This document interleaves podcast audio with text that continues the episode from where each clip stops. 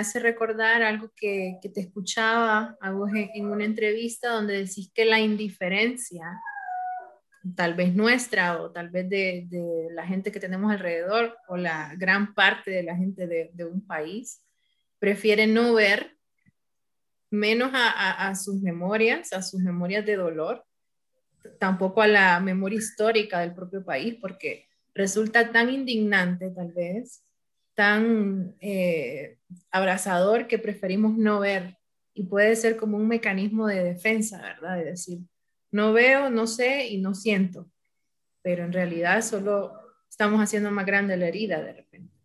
Sí, porque esa es una patología social. Y una patología social eh, es la esquizofrenia. Y la esquizofrenia es me desconecto. ¿Por qué nos desconectamos? Porque es demasiado doloroso. Hay muchas personas que no quieren hacer trabajo terapéutico o de sanación porque creen que van a, van a despertar heridas tan dolorosas que no las queremos ver. Entonces es totalmente comprensible. Me duele tanto. ¿Por qué cuando tenemos problemas con nuestros oídos o con nuestros ojos? Es claramente porque no queremos ver porque no queremos escuchar, porque es demasiado doloroso. Entonces, la indiferencia en realidad viene de, de esa, como, como, como de venganza, digamos. Yo no, no te miro, ni te hablo, ni te veo, para que te duela lo mismo que a mí me dolió. ¿Verdad? Entonces, si, si hacemos un poco esa figura de, de, ser indiferentes con otras personas, es porque queremos que esa persona sienta ese mismo dolor, ¿verdad? Entonces, eh, en realidad solamente son expresiones de, de dolor, de heridas. Y obviamente por eso el trabajo que hacemos vinculado a la tierra, a los elementos, es muy potente porque eso significa que no estamos solas para trascender esto, ¿sí? Sino que contamos con la fuerza de la tierra, que a los golpes y a las heridas responde con flores y con frutos, ¿sí? Contamos con la energía de algo más grande que puede transformar todo, em, con la energía del agua que todo lo disuelve y lo vuelve unidad, con la energía del aire también, que le da aliento de vida a todo. Entonces, esa es la, esa es nuestra fuerza, ¿verdad? No estamos solas. Y en el proceso de trauma, eso es lo que se nos olvidó. Cuando nos desconectamos, eso fue lo que olvidamos justamente. Como te digo, nos arrancaron como una matita y quedamos ahí tiradas. Cuando en realidad, si recuperamos toda esta fuerza, ahí está nuestra fuerza. Y yo tengo que decir, es doloroso, pero lo tengo que decir, por lo menos lo quiero decir en, en términos de pueblos indígenas, también nosotros hemos permitido. Y hay una meditación que hacemos que dice, hemos cortado los bosques por la avaricia de los ricos, pero también porque nosotros lo permitimos. Entonces ahí dejamos de ser víctimas, porque esa es la otra fuerza. ¿Qué pasa? Solo, solo pongámonos a pensar cómo opera nuestro cuerpo cuando yo me pongo como víctima. Mi cuerpo automáticamente mi cuerpo se agacha y todo mi, mis huesos y todo se debilita. Y yo digo, soy víctima y dejo de mirar para la vida. Entonces, esto también lo tenemos que ver. Por eso, gran parte del tiempo que hicimos trabajo terapéutico como mujeres indígenas fue trabajar la internalización de la opresión. ¿Qué quiere decir eso? Que ya no necesitábamos que, nos dijeran que éramos, que éramos feas. Es que nosotras ya éramos feas, ya nos sentíamos feas.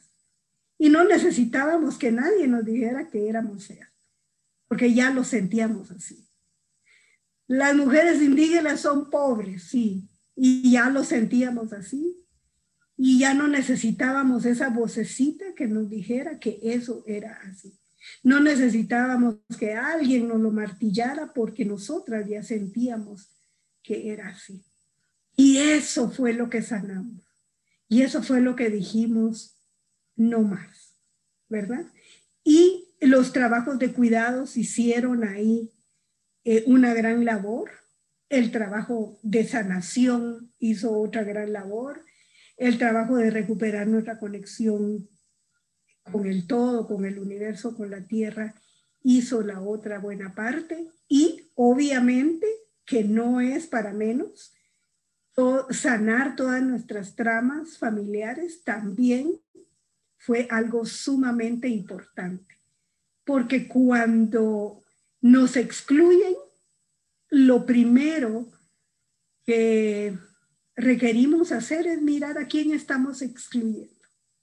Y te lo prometo, claramente viene una imagen y sabemos a quién en nuestro sistema familiar estamos excluyendo y que por eso algo se está repitiendo en nuestro sistema. Entonces hay que ver un poco ese espejo y el espejo que más nos puede mostrar lo que cargamos adentro, lo que hemos internalizado en nuestra familia. Voltear a ver al linaje familiar, a los históricamente excluidos, como vos decís, a los marginados y a las marginadas. Eh, eh, sí, pero quiero hacer ahí una anotación. Posiblemente también eso es parte de, de, lo que, de las terapias que se hacían antes, que eran terapias muy, muy duras y hacíamos eh, mucha terapia de choque y de catarsis. Ahora no. A un excluido le decimos, yo soy igual que tú. Tú también perteneces. O te, te doy un lugar en mi corazón Claro, tomar esa fuerza para decir eso, posiblemente lleve un par de movimientos antes que diga, me hiciste daño o me dolió, ¿verdad? Eh, pero ya eh, hay las, las nuevas terapias, digamos, dan la posibilidad de eso, o si hago algo eh, desde la cosmovisión maya yo le dejo en unas semillas todo ese dolor, ese rencor, ese odio, porque eso es lo que pasa también. ¿Cómo voy a reconocer yo que yo soy la chica buena? ¿Cómo voy a reconocer yo el odio que hay en mi corazón? Entonces solamente lo tengo que sentir y lo digo, lo pongo en unas semillas y se lo entrego a la tierra y le digo a la tierra, mira tierra, por favor, transmutalo, así como haces con toda la basura que te llega, con todo el estiércol que te llega. Por favor.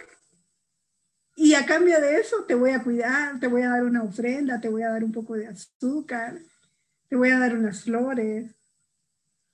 Creo que lo que necesitamos ahora es solamente como eh, encontrar esos caminos que en realidad no sea duro y difícil, porque esa es parte de la creencia que heredamos también, que todo tiene que doler, que todo tiene que ser duro y difícil, que la sanación tiene que ser arrodillarse y pedir perdón.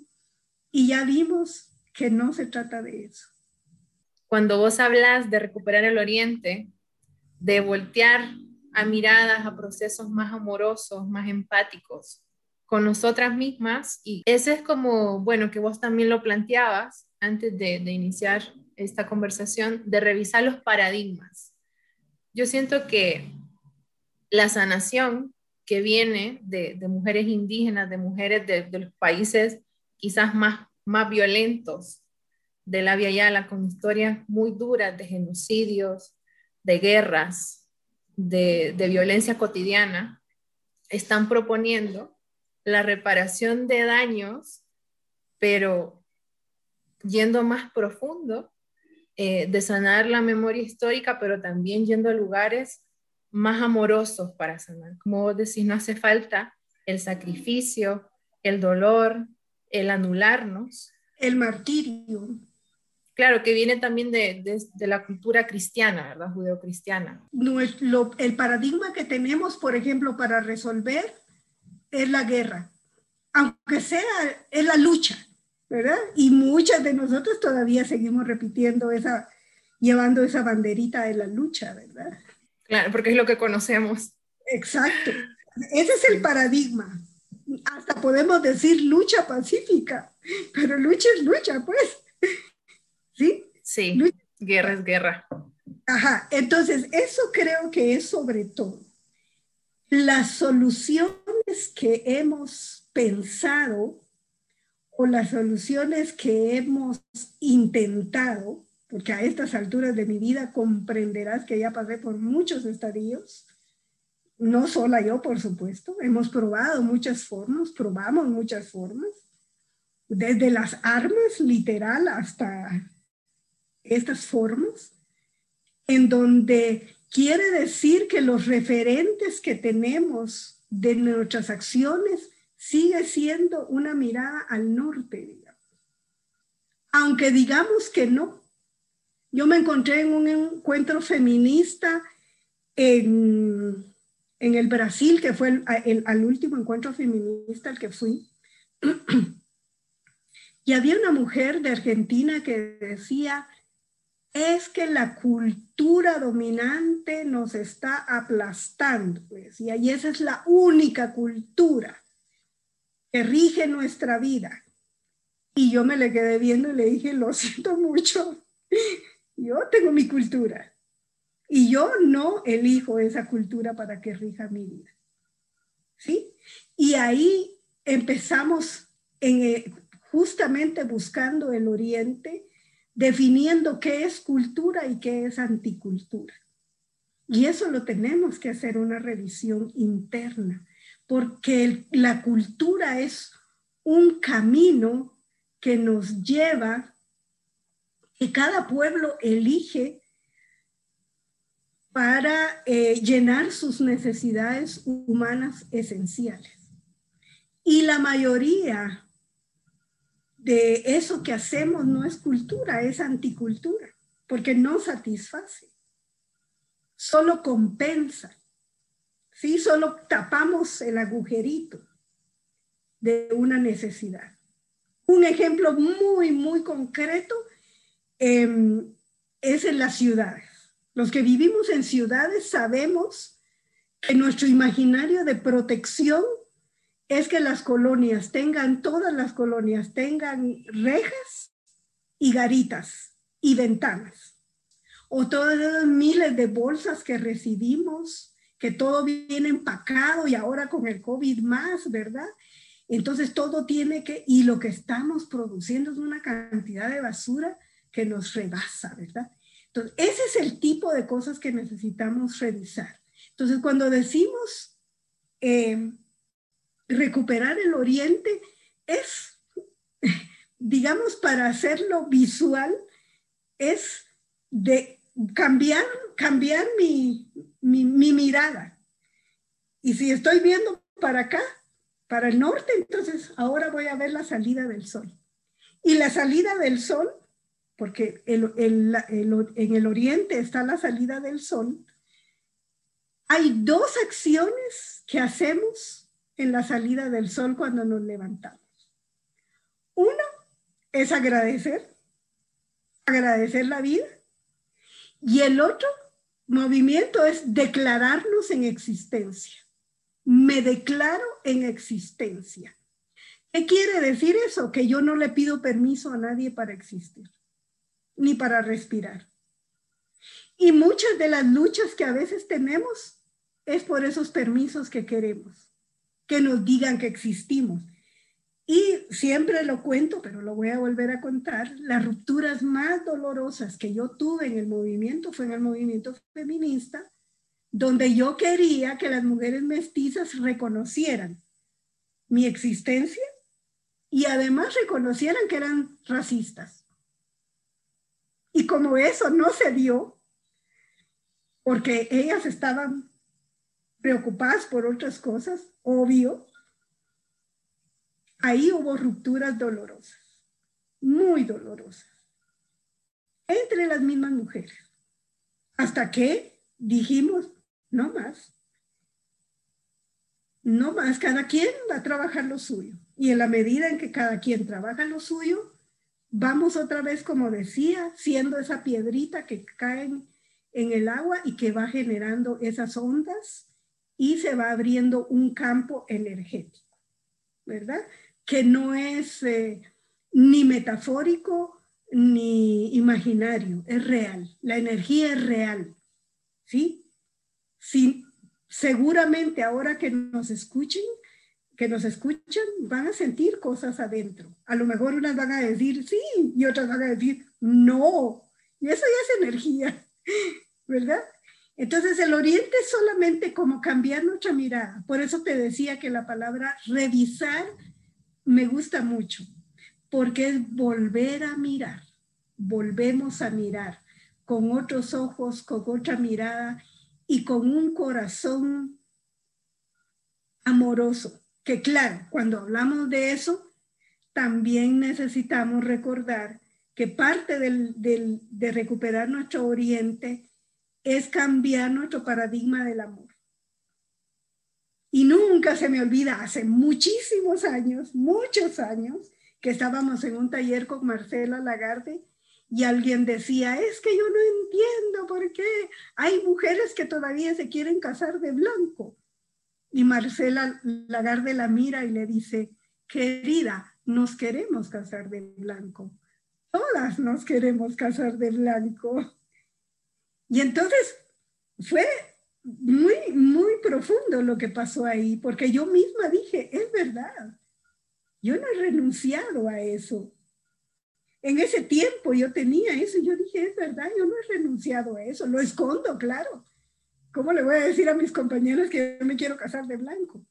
Pero ah, es solamente una, una, una historia para saber que hay muchas cosas que nosotras, y, y, cuando empezamos a hablar en tercera persona, eso quiere decir que no asumimos también, ¿verdad? Y necesitamos asumir, sí, de odio, me hiciste daño, ¿verdad? Este, no quiero. Eh, todas esas cosas que, que de alguna manera también el sentir que somos las buenas también tiene su lado perverso, ¿verdad? Porque creo que el gran aprendizaje en el proceso terapéutico es que somos fuente de dolor.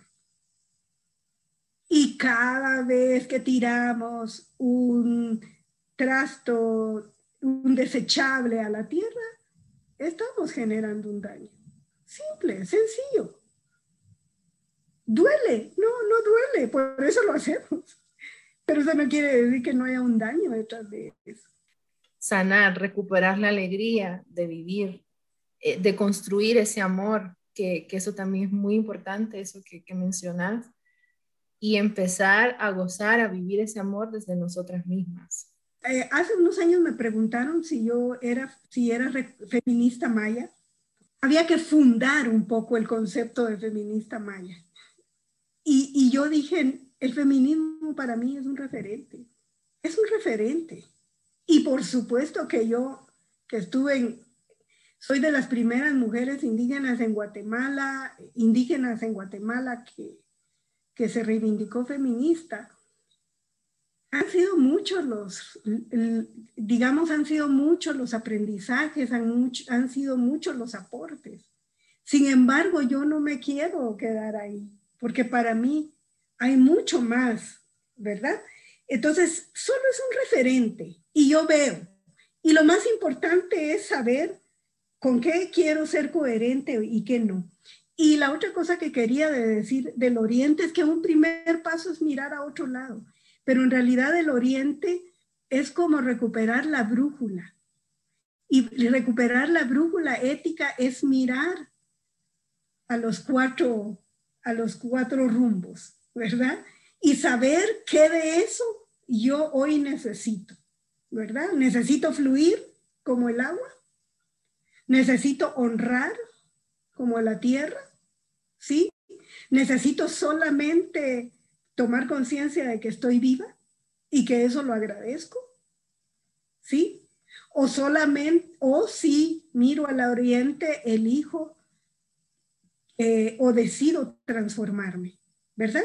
Entonces, cuando, cuando yo hablo de oriente, también es recuperar esa brújula ética, ¿sí? Que son los cuatro rumbos y que son los elementos, para poder salir de esas polaridades que son las que nos atrapan, ¿verdad? Porque o estamos en un polo o estamos en el otro y ahí no hay manera de equilibrar. Eso para mí también se me hace muy interesante cuando decís que los cuatro elementos son como nuestros referentes primarios, éticos, referentes éticos de la vida, y que cuando no hay entendimiento con, con la otra persona, cuando no hay entendimiento ni siquiera interno, pues voltear a ver de lo que está compuesta la vida. Eh, y eso, bueno, esos cuatro rumbos, que sí, esos cuatro ingredientes sagrados de, de la vida, ese conocimiento ancestral que también es una mutilación, es una herida que tenemos las mestizas, que, que, lo han, bueno, nos han hecho olvidar a propósito. Como vos decís, somos una, una matita arrancada con, con las raíces dispersas y eso, aunque no lo veamos, también es una herida. Ah, cuando hablamos de espiritualidad de los pueblos, hablamos de reconectarlos. ¿Con quién nos tenemos que reconectar primero? Con nosotros y con nuestro cuerpo. Cuando yo digo yo me declaro en existencia, yo me reconecto conmigo mismo, con mi corazón. Y eh, ah, tú que has participado en, en algunos de los talleres que yo, que yo he hecho, lo primero es volver a conectarse con el corazón y con el cuerpo para sentir qué hay ahí. Y ahí se caen un montón de paradigmas también, porque eso que estamos creyendo o que pensamos que nos preocupaba en realidad era una tristeza o un dolor profundo que estaba ahí guardado, o una culpa guardada por ahí. Entonces la espiritualidad en realidad es esa, esa reconexión, como un tele, es tan, puede ser tan absurdo el ejemplo que voy a poner, pero un cargador necesita o una computadora necesita carga. ¿Y dónde nos recargamos nosotras? ¿Dónde cargamos nuestras energías? Como no tenemos esa conexión, entonces dejamos que otros nos carguen con su energía. Y cuando hablo de conexión es otra vez volvernos a, cargar de, nosotros decimos en la cosmovisión, en las cosmovisiones indígenas y en la maya, decimos, me conecto con mi corazón, con el corazón del universo y con el corazón de la tierra.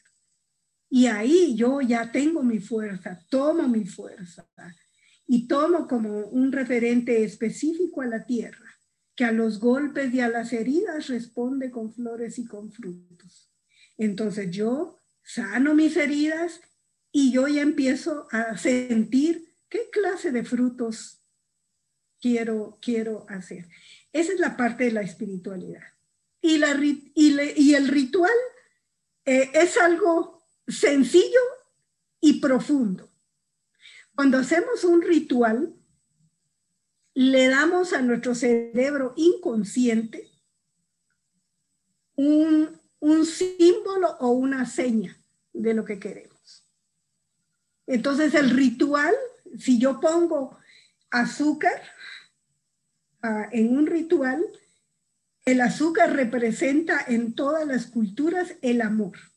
Entonces yo puedo sembrar con unas semillas mi rencor acumulado durante tanto tiempo, se lo dejo a la tierra y encima le echo azúcar. Quiere decir que yo no solamente le doy a la tierra una ofrenda por eso que le dejé y que le estoy pidiendo favor que lo transmute, sino que yo también estoy convirtiendo eso que dejé en amor. Hay un intercambio ahí. Y ese es el ritual. Por eso decimos en la conmovisión andina, sobre todo dice, vamos a, convertir todo en un acto sagrado. Entonces, todo lo que hacemos, y que lo hacemos muchas veces, pero como lo hacemos desde otro lugar o se nos olvida, en cambio nosotros, por eso el paradigma tiene que cambiar, porque primero me tienen que convencer. A ver, convénceme. Claro. Y entonces ahí estoy enchivolada porque yo quiero que me convenzan y que el argumento sea desde lo que yo pienso y desde lo que yo creo. Pero aquí no, no creo. Hágalo, probemos. Crear para creer. Muy, muy hermoso. Muy simple, pero bueno, ahí está toda la profundidad. ¿Cómo, ¿Cómo vas a creer en algo que vos misma no has sentido, que no has visto, que no has vivido? Que no has experimentado, correcto.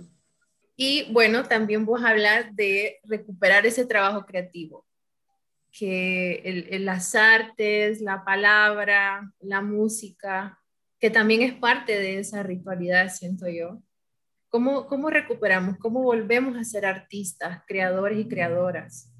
recuperar esa conexión también con la divinidad, que de repente no tenemos tiempo, sentimos que no tenemos habilidades, que, que no somos capaces, porque eso también es otra anulación que nos ha hecho por mucho tiempo el sistema. ¿Cómo recuperar ese, ese don creativo? Bueno, cuento mi experiencia. En general he sido una persona sana, pero hubo un tiempo, una época, como unos cuatro años, que estuve muy enfermo tanto que el médico le dijo a una de mis hermanas, si en 20 días no se recupera, váyanse despidiendo de ella. Entonces, como diría uno de mis sobrinos, eh, que él también estaba enfermo porque a él le dio rotavirus y dengue juntos. Entonces él, nos cruzamos en el patio y me dice, tía, tía, me dormí con la muerte. Y le digo, tienes razón, yo también me dormí con la muerte. Entonces fue y así, literal, ¿verdad? De sentir que, que no sabíamos si íbamos a despertar al otro día. Y a raíz de eso, eh, yo me fui a estudiar medicina natural. E, estudié naturopatía. Y no hacía nada con las manos. Ese era mi drama. Mi drama era que yo, cabeza totalmente, como, como me conocen un poco, pues mi cabeza va muy rápido y todo. Y yo no podía hacer nada con las manos. Y como parte de un trauma de la niñez, yo decía, ala, pero qué torpe. Ala, pero qué torpe. Ese era como mi, casi era como un mantra que yo decía, ¿verdad? Eh, obviamente, para recuperar mi salud tuve que sanar muchas cosas. Y fue a raíz de eso que duro y difícil que me pasó, que yo empiezo a tener contacto con las plantas.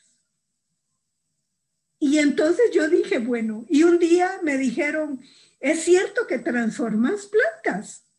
Y dije, y dije yo, qué bonito se oye eso, transformar plantas.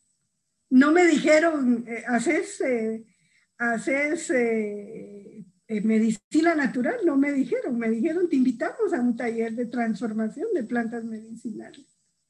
Y eso para mí fue como, como una chispa que llegó a mí para decir, qué lindo. entonces yo empiezo a tener todo un proceso de, porque yo recolectaba plantas, pero no sabía qué hacer con ellas. Y de repente empiezo yo a pensar, ¿qué voy a hacer yo con estas plantas? Y alguien llegó a mi casa, no sé si una de mis hermanas, y me decía, pero ¿por qué acumulas planta? ¿De qué te sirve? O alguien también me dijo, eso es una falta a la naturaleza porque cortas las plantas y se quedan ahí. Y entonces yo empiezo a investigar y todo. Y ahora no solamente hago medicina natural, hago muchas cosas. Hago shampoo, hago jabones, hago cremas, hago pomadas, lo que me pidan. Alguien viene y me dice, eh, fíjate que necesito un tónico que me haga tal y tal cosa, bueno, déjame, investigo y, y, y, experimento. Y en algunas pocas cosas me ha ido mal, en la mayoría de cosas me ha ido muy bien. Entonces es eso, solamente saber que pongo en actividad todos mis planos. Porque el, el, pensamiento es muy importante, pero el pensamiento se distorsiona cuando para lo que sirve es para alimentar creencias y para contarnos películas, que después sufrimos por esas películas que hacemos y que nos contamos a nosotros mismos. Inclusive, hasta podríamos hablar de la, de la basura desechable, ¿verdad? Que hay gente que la ha tomado como parte de, y que transforma eso, ¿sí? Pero la, mayor alquimista es la tierra que transforma. Y eso es un trabajo interno. ¿De dónde estoy más? ¿Estoy más en la cabeza? ¿Se enreda mi cabeza? ¿O estoy todo el tiempo en el drama? Y es que a mí me hacen, me dicen, no sé qué, no sé cuánto. ¿O estoy en el hacer para no pensar y no sentir? Que nuestra luz llegue, que nuestra luz transforme, que nuestras acciones transformen. El proceso de transformación, el proceso de creativo es tal vez pensar qué es aquello que más nos cuesta. Solamente que movemos energía y la transformamos. Entonces hay muchas, muchas, muchas formas y las mujeres somos expertas en, en, tener respuestas creativas cuando no estamos ni en la victimización, ni estamos en el drama, ni estamos con nuestras creencias de que no puedo. Y si en real, y quizás, ahora que lo pienso en voz alta, a varias personas que con las que yo he trabajado y tienen, muestran alguna limitación, yo les digo que hagan un mantra. Y entonces, por ejemplo, sería, me doy permiso a crear, o me doy permiso a hacer, o me doy permiso a hacer, o quizás tal vez me doy permiso a equivocarme. Voy a hacer lo posible, decimos, no, no, voy a tratar, no, no, no, no, no, no tratemos, no tratemos, hagámoslo. Sin parches, sin, sin adormecimiento, sino hacerlo desde un lugar de la alegría. Eh, yo para ir cerrando, porque siempre, bueno, yo, yo me podría quedar aquí horas y horas con vos, platicando como siempre. Cuando decís que las mujeres hemos sido históricamente las, las encargadas del cuidado, de la sanación, del, bueno, del trabajo de la casa, de, de crianza y demás, y, somos las que nos estamos replanteando y, que, que, no sé si ha sido históricamente así, de voltearnos a ver nuestras propias heridas y, y sanar también en conjunto, que eso es propio de las mujeres. ¿Y qué pasa con los hombres? ¿Dónde está la responsabilidad o de, de, las personas que, que, todavía, bueno, hombres y mujeres, pero específicamente de los hombres, que, que no han asumido esa responsabilidad también en, en, esta red de la vida, en este momento histórico, de revisarse y hacer esos cambios profundos que tanto pregonan en, en, la lucha, en la política, en sus trabajos, en los negocios, qué sé yo. ¿Cuándo van a voltear a mirarse y hacerse cargo de sus heridas? Bueno, creo que lo primero es eh, otra vez volver a mirar, ¿verdad? Volver a mirar los trabajos de cuidados. Me acuerdo que estaba en un encuentro eh, de mujeres indígenas en el Perú, un encuentro de pueblos indígenas, y una mujer indígena eh, peruana decía, mi sueño dorado es salir de la cocina y quedarme eh, toda la vida siendo académica, porque me costó mucho llegar hasta donde estoy. Entonces quiero casi, casi como ponerle cinco llaves, cinco trancas a la cocina y, y dejar ese espacio. Entonces creo que cuando estamos en ese movimiento pendular, ¿verdad? Entonces nos vamos al otro extremo. Lo que necesitamos, creo yo, o tal vez algo que nos podría ayudar más que lo que necesitamos, es eh, recuperar el valor de los trabajos de cuidado. Para mí ese sería eh, un movimiento importantísimo, ¿verdad? Recupero el valor del trabajo que hago, porque ahí es donde ha estado la demanda. Necesitamos que valoren el trabajo que hacemos y el esfuerzo que hacemos. No, yo recupero el valor del trabajo de los cuidados.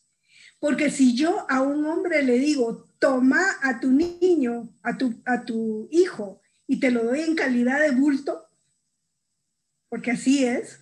Estoy tan cansada que ahora te lo entrego en calidad de bulto, ¿verdad?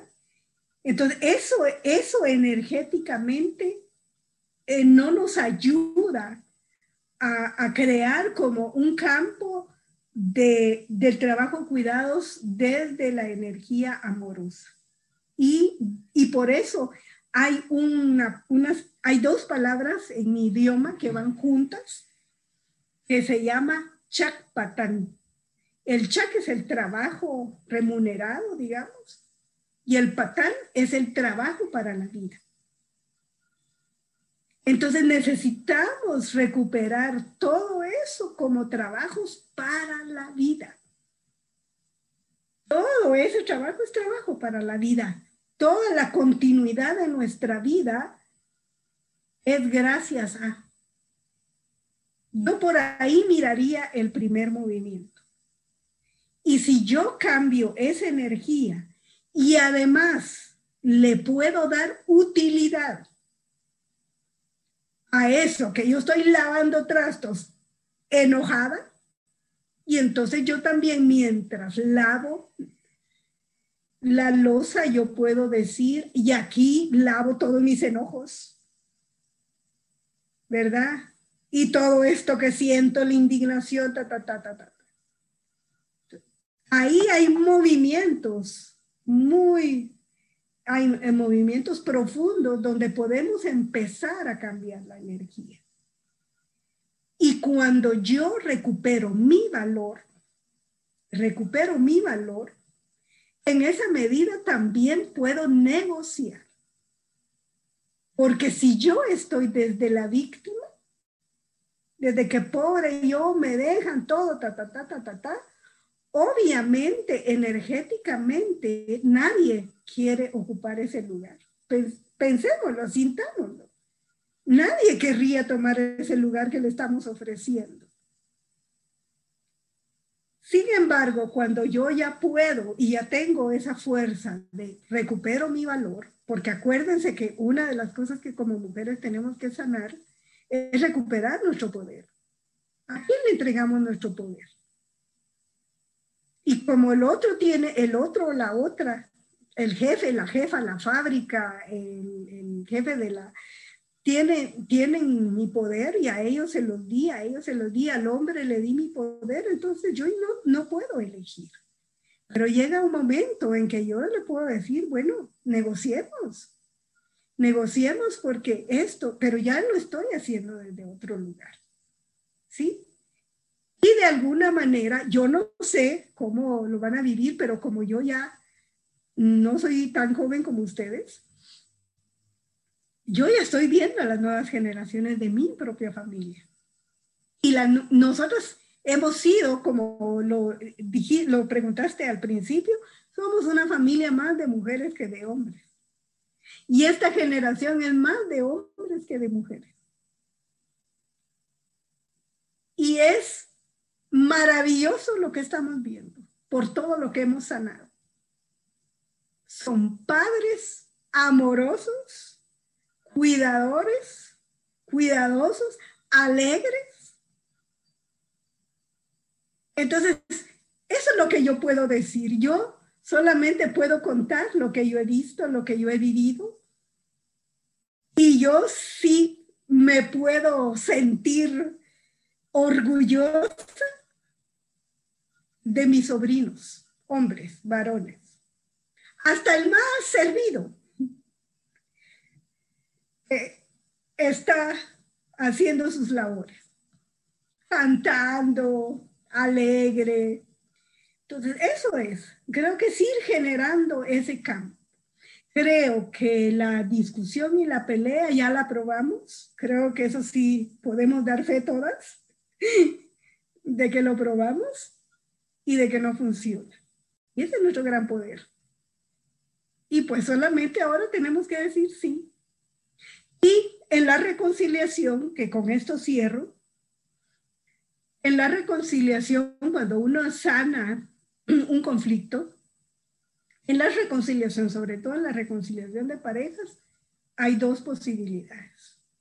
Una que haya separación de caminos y que cada quien se vaya en paz. Y la otra es que haya una negociación. Y eso sí, ya lo estamos viendo. Ya estamos viendo que eso está sucediendo a través del trabajo que se está haciendo, a través del trabajo sistémico que está, se está haciendo. Entonces nadie perdona a nadie, ¿verdad?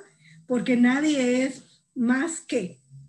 somos iguales en el sentido del desprecio tan profundo que hemos tenido para el trabajo, para la vida. Entonces yo lo primero que hago, si me permiten decirlo, es honro este trabajo y lo hago cantando, lo hago alegre. Ese rol de contenedora, de sanadora, de reparadoras.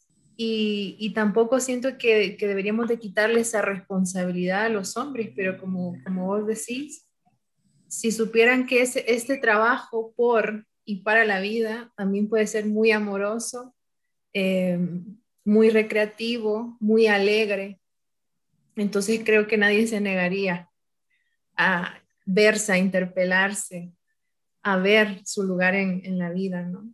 Y mm, para finalizar, Carmen, para que nos digas dónde podemos encontrarte, si hay alguien que, que quiere hacer terapia con vos, que hables también del Kiarem, tu, tu, espacio de sanación, para que puedan contactarte. Y vamos a poner tus datos eh, aquí en la pantallita. muy bien. Eh, significa evolución. Y, la página se llama Evolución, Tiempo, Evolución.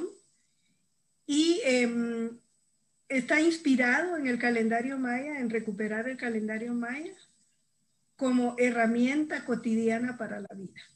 Todos los nahuales están basados en energías, en fuerzas de, de esa energía más grande y son referentes también y nos invitan a vivir en conciencia cada día, ¿verdad? Y hay otras personas también, yo siempre digo que no soy solita, entonces también hay otras personas que hacen otro tipo de terapias. Y yo lo que me he dado cuenta es que tenemos muchos seguidores, seguidoras, pero hay mucha gente que no necesariamente le da like a la página porque es un trabajo muy interno, muy profundo. Y lo más importante de decir que este acompañamiento solo se puede dar si una elige hacerlo y seguir su proceso. Lo quiero hacer y, y con eso es suficiente, aunque haya miedo de tal vez de ver cosas que uno no quiere ver, pero en realidad, como decía hace un rato, al final de cuentas uno se ríe y dice, ¿cómo fue que yo estaba metida en este hoyo? Que no estamos diciendo tampoco que que la psicoterapia o el psicoanálisis y otras terapias no sirven. Simplemente debe haber un acompañamiento también de sanar tu, tu cuerpo espiritual, de sanar también tu corazón, porque todo está unido y no hay que descartarlo, no hay que, y tampoco temerle, como decís, a navegar en nuestras propias oscuridades para averiguar qué, qué está pasando.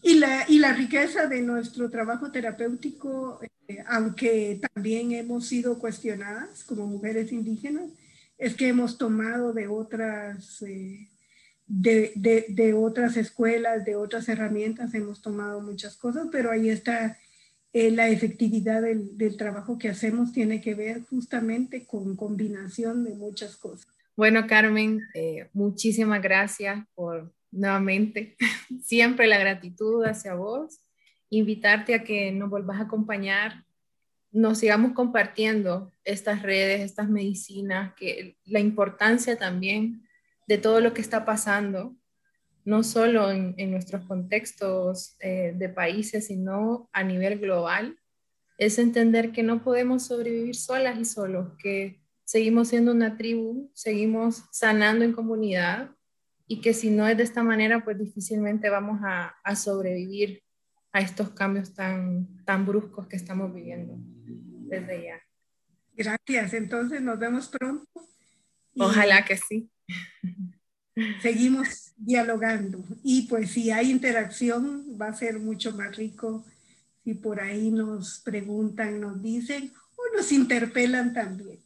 También, aquí no le tememos a eso. Estamos listas. Un gran abrazo. Otro para vos. Gracias, Carmen. Gracias.